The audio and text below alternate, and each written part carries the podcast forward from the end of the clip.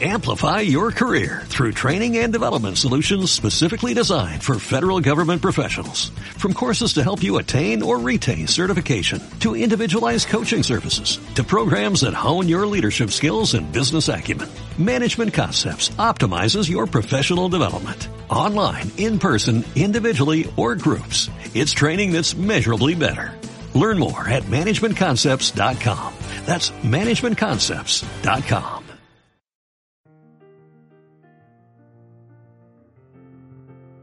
Ustedes saben que estamos en una serie en el libro de Filipenses. Y esta serie, ¿cómo se llama? El Evangelio en tu vida. Pensando que Filipenses es una carta muy práctica que dice eh, que el Evangelio produce algo para nuestra vida real, para, para, para nuestro andar diario, para nuestra comunión, para la iglesia. Y por eso hemos titulado esta serie en el libro de Filipenses, El Evangelio en tu vida. Y hoy, en esta serie, llegamos a esta porción cita de capítulo 2, versículos desde el 12 hasta el 18. Ya el pastor Cristian nos compartió hace ocho días eh, este pasaje que es de los más eh, conocidos de la Biblia, que es el, eh, la humillación y exaltación de Cristo. Y hoy vamos a acercarnos a este texto con reverencia y con el anhelo de que Dios nos hable nuevamente. entonces, quiero invitarles para que abran su Biblia, eh, Filipenses capítulo 2, versículos 12 hasta el 18. Dice la palabra del Señor. Así que, mis queridos hermanos, como han obedecido siempre, no solo en mi presencia, sino mucho más ahora en mi ausencia lleven a cabo su salvación con temor y temblor. Pues Dios es quien produce en ustedes tanto el querer como el hacer para que se cumpla su buena voluntad. Háganlo todo sin quejas ni contiendas, para que seáis intachables y puros, hijos de Dios sin culpa en medio de una generación torcida y depravada. En ella ustedes brillan como estrellas en el firmamento, manteniendo en alto la palabra de vida. Así en el día de Cristo me sentiré satisfecho de no haber corrido ni trabajado en vano. Y aunque mi vida fuera derramada sobre el sacrificio y servicio que proceden de su fe, me alegro y comparto con todos ustedes mi alegría. Así también ustedes alégrense y compartan su alegría conmigo. Amén. Oremos. Te damos gracias, oh Señor, por tu palabra, que tantas veces nos ha animado, nos ha consolado, nos ha llamado al arrepentimiento. Y así también anhelamos que tu palabra nos hable hoy, con tanta contundencia y con tanta claridad. Oramos, Señor, creyendo que tu palabra es viva y eficaz, y que tú ves cada uno de los corazones y estás trabajando en cada uno de ellos. A veces, aunque no lo vemos así, aunque no lo sentimos así, sabemos que estás trabajando en tus hijos y estás obrando todas las cosas para la gloria tuya. Gracias porque nos hablas hoy, porque nos enseñas hoy, porque nos llamas hoy por tu palabra. En el nombre de Cristo Jesús. Amén. Amén. Bueno, crecer, crecer es natural estaba conversando con mi niña pequeña de cuando ella estaba más, más pequeñita, todos los días iba y se medía. Y tenía en un cuarto donde hacía rayitas. Además que a ustedes les ha pasado también. Para ir midiendo cuando uno va creciendo, ¿no? Entonces mi hija cada tantos días iba y hacía otra rayita aquí en la pared. Dice, he crecido un poquito, he crecido. Bueno, quienes somos papás sabemos más o menos de qué se trata. Pero crecer es natural. Debería ser una respuesta. Las, las, las personas saludables crecen. Eh, las plantas saludables crecen. El crecimiento es una respuesta natural en la vida. Y quisiera que hablemos un poco en este texto sobre crecer y sobre lo que se conoce en la teología como la santificación. Cuando usted mira su vida hacia atrás un poquito, ¿usted siente que ha crecido? Eh, ¿Siente que está avanzando? ¿Está dando pasitos hacia adelante en su crecimiento? Este texto que tenemos hoy aquí eh, arranca con estas sencillitas dos palabritas, así que. Quiere decir que, así que, quiere decir que lo que está pasando atrás es muy importante. Así que, quiere decir que esto de lo que nos contaron hace ocho días, que Jesucristo es el modelo de humillación, de humildad, de entrega, de pensar en otros antes que en sí mismo, de negarse a sí mismo. Así que por lo que Dios ha hecho, por lo que Cristo ha hecho, eh, así que esto de hoy, esto que sigue. Así que, mire, la iglesia de Filipos era una iglesia que obedecía Pablo, dice aquí que eran obedientes, tanto cuando él estaba con ellos como cuando estaba ausente. Eh, los estudiosos de este texto dicen que, este no es un texto de, de, la gran doctrina, sino que es práctico para la vida de una iglesia. Es decir, consejos y palabras inspiradas por el Señor para la vida en la comunidad. Y este versículo 12 eh, es uno de los versículos centrales en esta porción, la segunda parte lleven a cabo su salvación con temor y temblor. las otras versiones dicen, ocupaos en vuestra salvación con temor y temblor. Ahora, este es un verso que ha generado algo de polémica, porque entonces dice, bueno, entonces la salvación es responsabilidad de quién? ¿Es que Dios la hace y la produce o es que soy yo? o es que son mis, mis, fuerzas y mis capacidades. Y un poco de eso es lo que vamos a hablar hoy aquí. Sin duda no vamos a resolver todas las polémicas del texto, pero vamos a acercarnos a él con la gracia del Señor para tratar de entenderlo mejor. El texto es una, una exhortación para cambiar la forma de relacionarse. Es una respuesta a lo que estaba pasando en la iglesia que por cierto dicen que la iglesia de Filipos era una iglesia buena, una iglesia sana y madura, y que estaba viviendo estas, estos momentos difíciles. Em, ocupaos en vuestra salvación o lleven a cabo su salvación con temor y temblor. Los estudiosos de, los, de las lenguas originales nos dicen que este ocupaos o este lleven a cabo es un imperativo, quiere decir es una orden que es vigente por siempre, que es como una instrucción, que es algo para la vida, que es una característica cristiana. Ocúpense de la salvación. Ahora, quiero decir eh, varias cosas que no quieren decir este texto.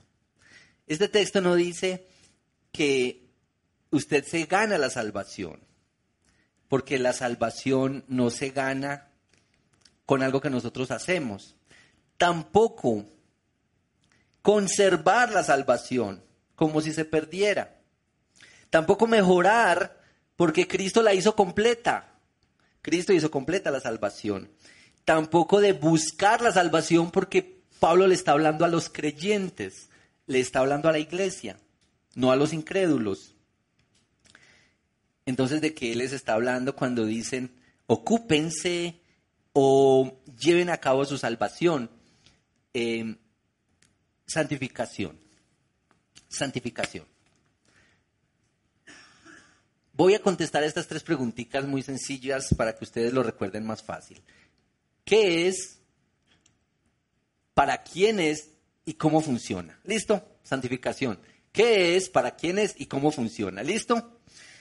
Cuando se habla de santificación, se habla de santificación progresiva. ¿Qué querrá decir progresiva?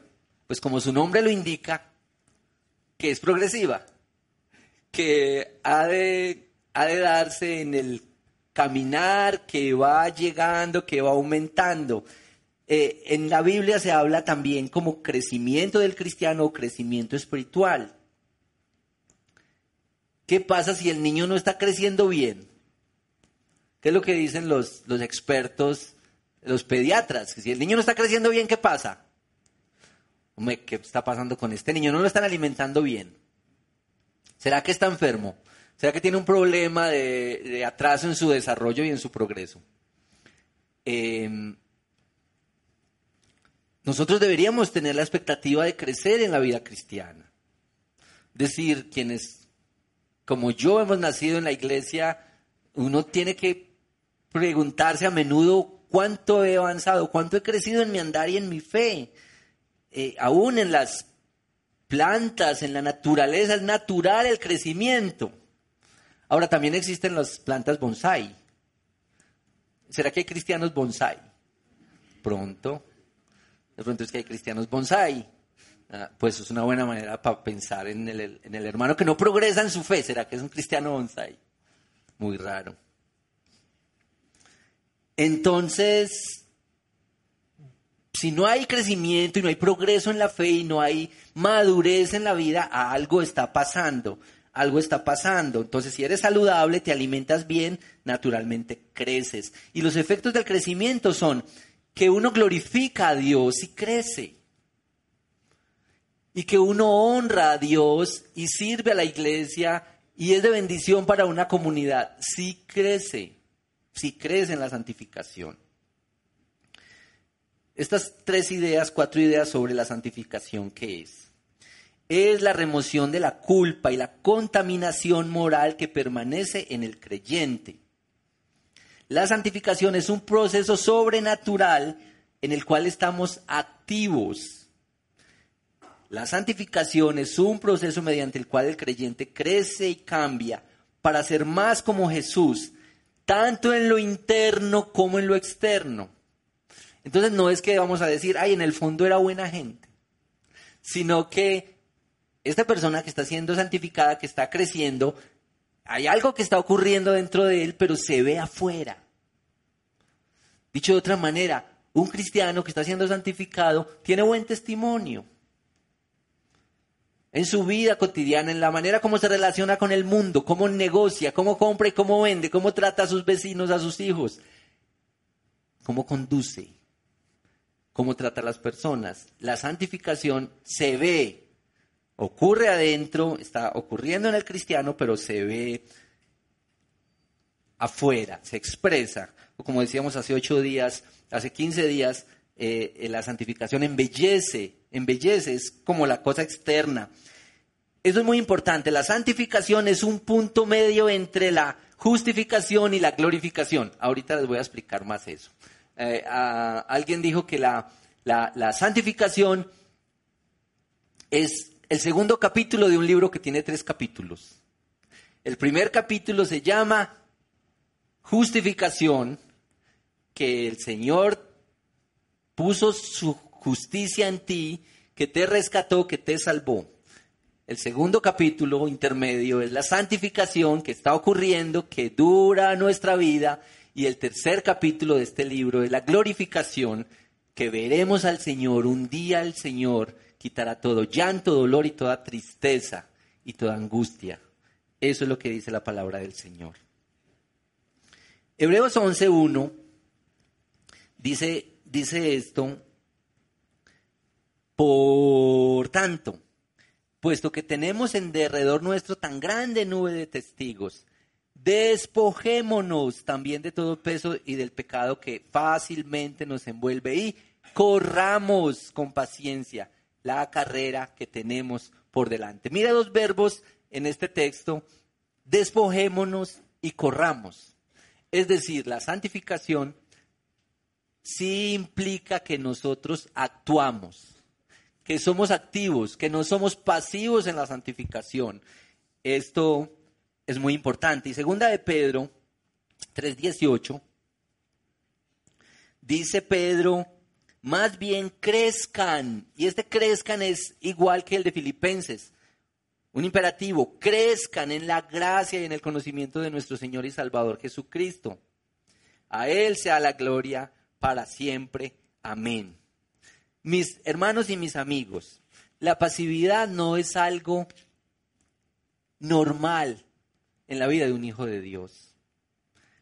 La pasividad no es normal, es antinatural la pasividad. El hijo de Dios crece, quiere crecer, ha sido regenerado y quiere crecer, quiere avanzar, quiere cooperar en su progreso en la vida cristiana.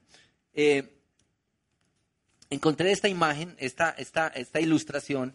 Las ilustraciones son imperfectas, no logran recoger todo, pero eh, en el estudio sobre la santificación encontré esta imagen que nos puede ayudar un poco. Otra vez, no es perfecta, pero nos da alguna idea. Dice, dice esta ilustración, yo te regalo una casa. Yo te regalo una casa. Eh, así nomás. Te regalo esta casa. Es una buena casa, está muy bonita. Te digo que esa casa me costó mucho hacerla, prepararla, conseguirla. Me costó bastante. Inclusive un hijo mío murió por hacer esa casa y esa casa es para ti. Tú estás muy contento de recibirla, alegre, emocionado, eh, haces el trasteo para esa casa. Ah, bueno, pero antes de eso, lo único que yo te pido, esa casa es para ti, puedes gozarla, disfrutarla, lo único que te voy a pedir es que tú la mantengas limpia. Eso es lo que tienes que hacer. Mantén limpia esa casa. Muy bien, te trasteas, haces, pasas todo y estás feliz, eh, pero te das cuenta al poco tiempo que es muy difícil mantener limpia esa casa, que no tienes los recursos, eh, las cosas que necesitas para mantenerla limpia y organizada y bonita. Entonces yo te doy todo lo que necesitas para que mantengas limpia esa casa. El trapero, la escoba, el limpiador, el jabón rey, Clorox, todo lo que necesites para limpiar esa casa. Y entonces estás ahí, pero después resulta que te enfermas y dices, es muy difícil mantener limpia esa casa porque estoy enfermo. Entonces yo, que conozco al mejor de los médicos que trata tu enfermedad, te llevo y tu enfermedad es tratada. En últimas, no tendrás ninguna excusa para mantener limpia esa casa, porque tienes todos los recursos, todo lo que necesitas está disponible para ti para que la casa se mantenga limpia. ¿Más o menos? Esa es la santificación. Es una imagen que nos da alguna idea de lo que significa lo que está pasando.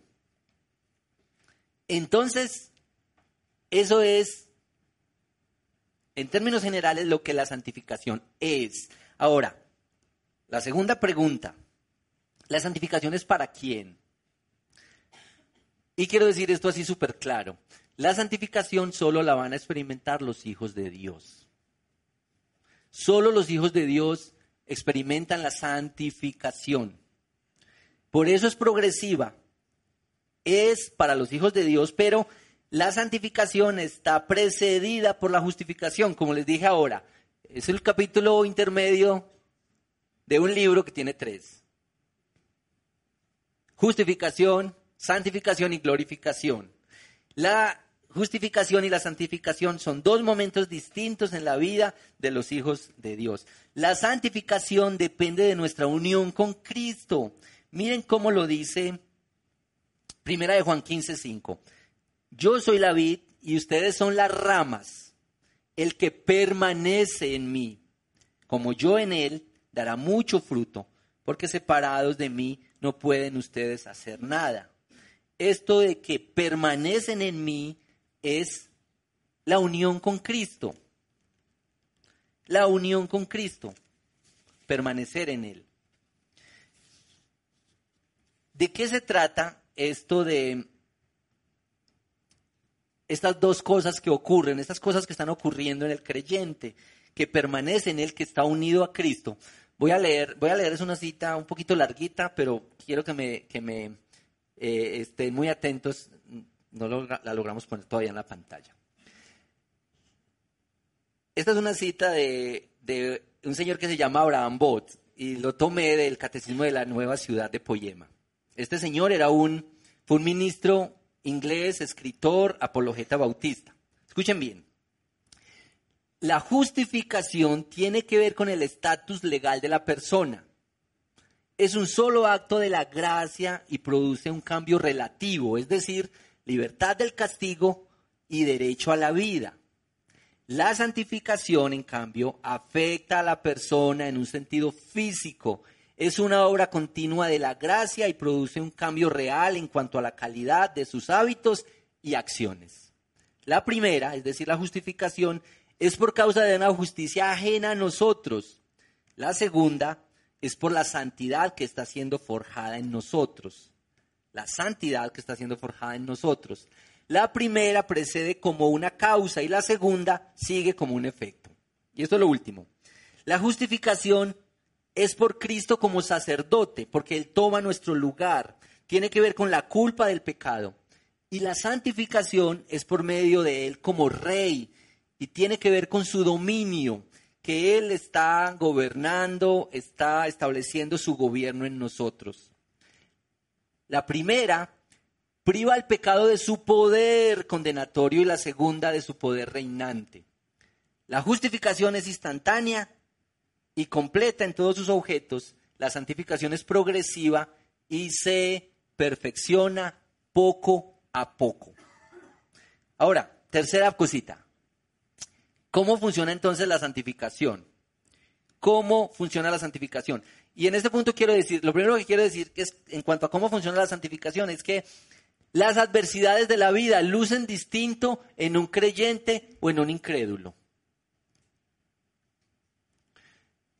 Puede que sean las mismas situaciones difíciles, los mismos problemas, la misma enfermedad, pero es, eso opera distinto en un creyente y en un incrédulo porque nosotros creemos que Dios está trabajando por medio de las situaciones. Ahora, esta palabra para ocupaos, ocupaos en vuestra salvación, es como que hay que dedicarse a algo que ya está establecido, que ya se ha incorporado. Es como ejercitar algo. Nos ocupamos de mostrar la salvación y dejamos de murmurar. Es como que la salvación que Dios ha traído es muy importante, ha sido gloriosa, es muy valiosa y nosotros la podemos exhibir, la podemos mostrar por nuestra unión con Cristo. Estuve muy emocionado esta semana cuando, cuando una hermana me dijo, yo estoy muy animada viniendo a la iglesia porque un, un familiar mío, un familiar mío que empezó a venir a la iglesia y conoció el Evangelio, Ahora yo lo veo que enfrenta la vida diferente. En otro momento esos mismos problemas que tenía la destrozaban. Pero ahora yo le veo que enfrenta la vida distinto, tiene como que, un, como que una esperanza, como que las adversidades no acaban con ella. Y yo digo, esa es la santificación, que Dios está produciendo cosas. Ahora, el texto nos va a decir enseguida, el versículo 13, que Dios es quien produce en ustedes tanto el querer como el hacer para que se cumpla su buena voluntad. La pregunta que uno se hace es, ¿por qué debería yo ocuparme de esto? ¿Por qué debería ocuparme de la santidad? ¿Por qué debería ocuparme de crecer? ¿Por qué? Porque Dios está trabajando. Dios está diciéndote, ocúpate de la santidad, ocúpate de crecer, de caminar, de incorporar cosas en tu vida, pero antes de eso ha ocurrido algún proceso largo en el que Él dice, yo te estoy pidiendo que hagas algo que yo ya hice en ti, que yo ya puse en ti. Y Dios sabe que nosotros no tenemos en sí las fuerzas ni las capacidades propias ni los argumentos para cumplir el llamado de Dios. Tú y yo no podemos cumplir sin lo que Dios ha provisto para nosotros y para nuestro caminar en la vida cristiana y en la vida de fe. Dios proveyó, salvó, Dios conquistó la muerte, Dios dio todo lo que nosotros necesitábamos para mantener esa casa limpia. Hizo todo, proveyó todo, te dio todos los, los implementos, te dio todos los insumos, hizo todo para que tú y yo estemos unidos en el proyecto de crecer en la santificación, crecer hacia la madurez. ¿Cómo más funciona la santificación en nuestra vida? Em, en un librito que se llama Las Disciplinas Espirituales, dice que Dios usa estas tres cosas para santificarnos. Escucha bien, que Dios usa estas tres cosas y una de ellas es casi que nosotros las podemos, la podemos controlar. Que Dios usa a las personas para santificarnos. Así es que ese vecino tuyo que te rayó el carro, que, que pone el perrito a ladrar todas las mañanas y no te deja dormir, ese vecino tuyo que te saca canas, tal vez Dios lo está usando para formar algo en tu corazón. Entonces no es un enviado del diablo, es probable que el Señor está usando las personas difíciles para formar algo en ti y en mí. Nos está encaminando y nos está santificando las personas.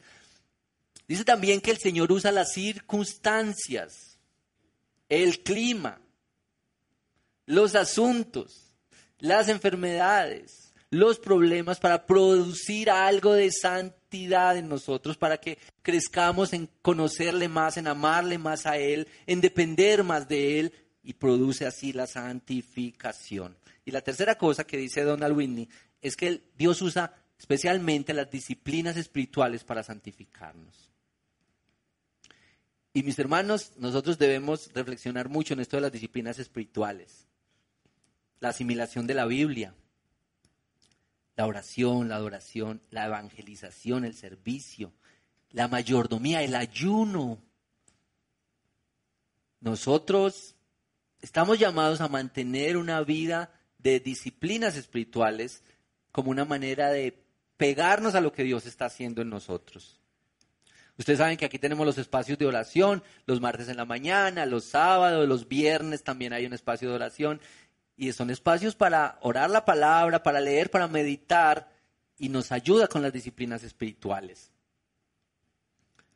Entonces Donald Whitney dice que este, las disciplinas espirituales es, un, es una de las, de, las, de los instrumentos que el Señor usa y que nosotros sí podemos, digamos, decidir y, y, avanzar y decir, esto lo voy a poner. Y bueno, aprovechamos una cuñita para el calendario que tenemos, porque hay un plan de lectura para el año. Haz el propósito de leer la Biblia disciplinadamente este año como una manera de unirte a la santificación que el Señor está haciendo. Esos son los recursos para la santificación. ¿Cómo funciona la santificación? Mortificando el pecado. Hace unos días hablamos más en detalle con los hermanos, con los hombres de la iglesia sobre esto. Romanos 6 dice, no permitan ustedes que el pecado reine. No permitan que el pecado reine en su cuerpo mortal, ni obedezcan a sus malos deseos. No ofrezcan los miembros, los miembros de su cuerpo al pecado como instrumentos de, de injusticia. Al contrario, ofrézcanse más bien a Dios como quienes han vuelto de la muerte a la vida, presentando los miembros de su cuerpo como instrumentos de justicia. Así el pecado no tendrá dominio sobre ustedes, porque ya no están bajo la ley, sino bajo la gracia.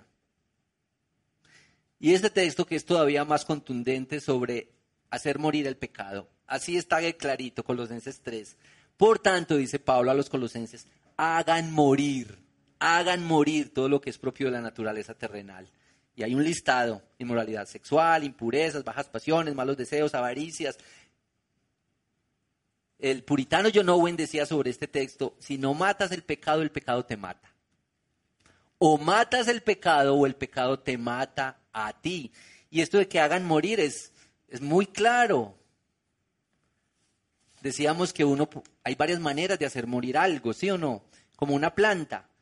Hay varias maneras de, de matar una planta. ¿Cómo? Por abandono. Usted la deja allá en la oscuridad, sin agua, sin luz y la plantica se muere. Hay cosas que hay que hacer morir por abandono, pero también hay una muerte violenta. Y tienes que pensar en los procesos de santificación en tu vida qué tipo de muerte tienes que darle a algunas cosas terrenales en tu vida. Por abandono, tal vez necesitas hacerle una muerte violenta a algunas cosas en tu vida. Cortar una relación, cortar un hábito, incorporar nuevas cosas, dejar de ver algo, dejar de hacer algo, dejar de relacionarte con alguien. Es la santificación. O matas el pecado o el pecado te mata. Eh, hay dos textos muy bonitos sobre, bueno, hay muchos textos, muchos textos, traje dos nada más, sobre la obra de Dios y el esfuerzo del cristiano trabajando juntos en la santificación. Porque quisiéramos, eh, quisiera enfatizar en esto. Estas dos cosas se dan a la vez en nuestra vida. Colosenses 1, 28 y 29. Dice Pablo, esto que son una de estas citas donde, donde la obra de Cristo y el esfuerzo del cristiano trabajan a la vez, en, no en la salvación, no en la justificación, sino en la santificación. Dice, a este Cristo proclamamos, aconsejando y enseñando con toda sabiduría a todos los seres humanos para presentarlos a todos perfectos en Él. 29. Con este fin trabajo y lucho, fortalecido por el poder de Cristo que obra en mí. Entonces, Pablo sabía que él se esforzaba y trabajaba y hacía todas las cosas, pero al final del día él sabía es por la obra que Cristo está haciendo en mí. Es porque Él actúa en mí, es porque Él produce en mí. Y 2 Corintios 7.1 dice, como tenemos estas promesas, queridos hermanos, purifiquémonos de todo lo que contamina el cuerpo y el espíritu para completar en el temor de Dios la obra de nuestra santificación. Entonces otra vez, las dos cosas están ocurriendo a la vez. Algunas conclusiones. Hermanos y amigos, no tenemos excusa para evitar ocuparnos de nuestra santificación. No hay excusa para escondernos de la santificación. Porque siempre tendremos el ejemplo de Cristo y la obra del Espíritu Santo. Si tú eres un hijo de Dios, si tú has venido a la fe, si tú eres un creyente, debes saber que Dios está trabajando para santificarte.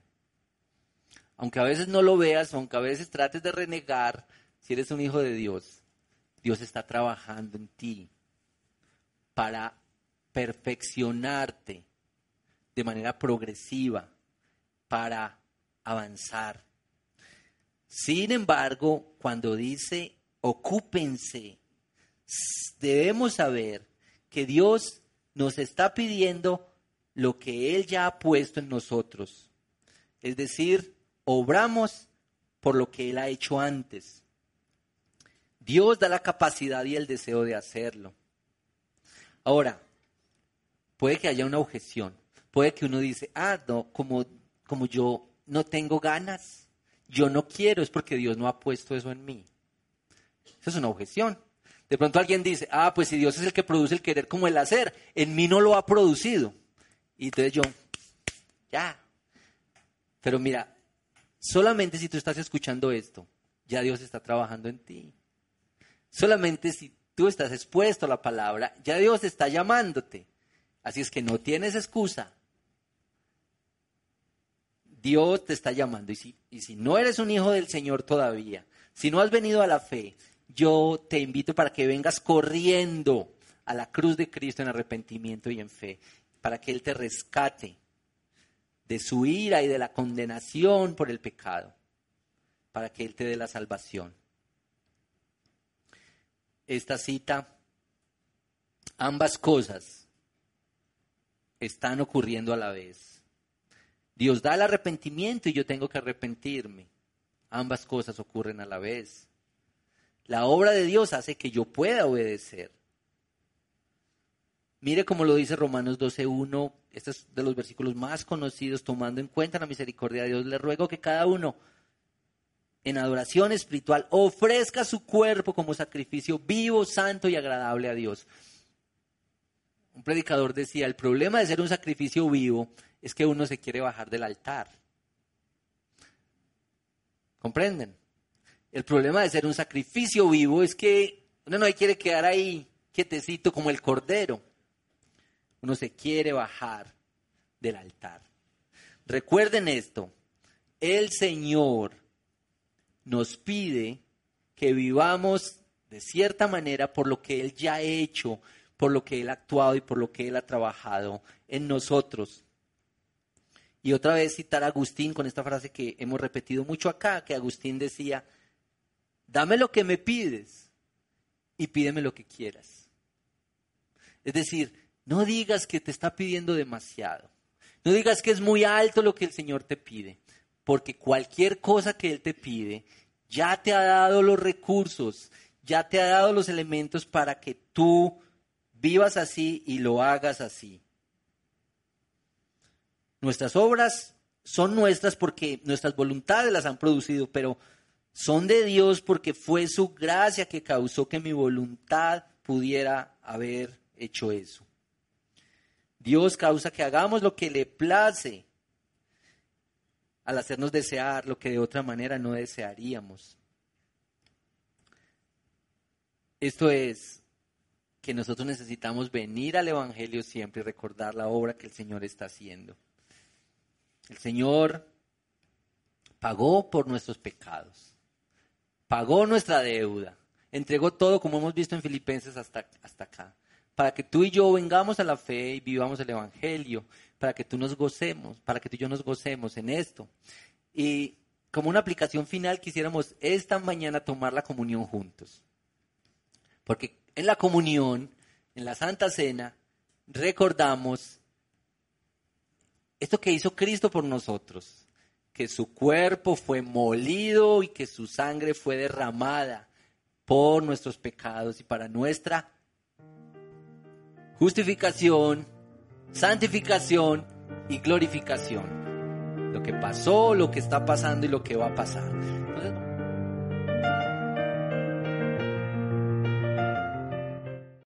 Amplify your career through training and development solutions specifically designed for federal government professionals. From courses to help you attain or retain certification, to individualized coaching services, to programs that hone your leadership skills and business acumen, Management Concepts optimizes your professional development. Online, in person, individually, or groups. It's training that's measurably better.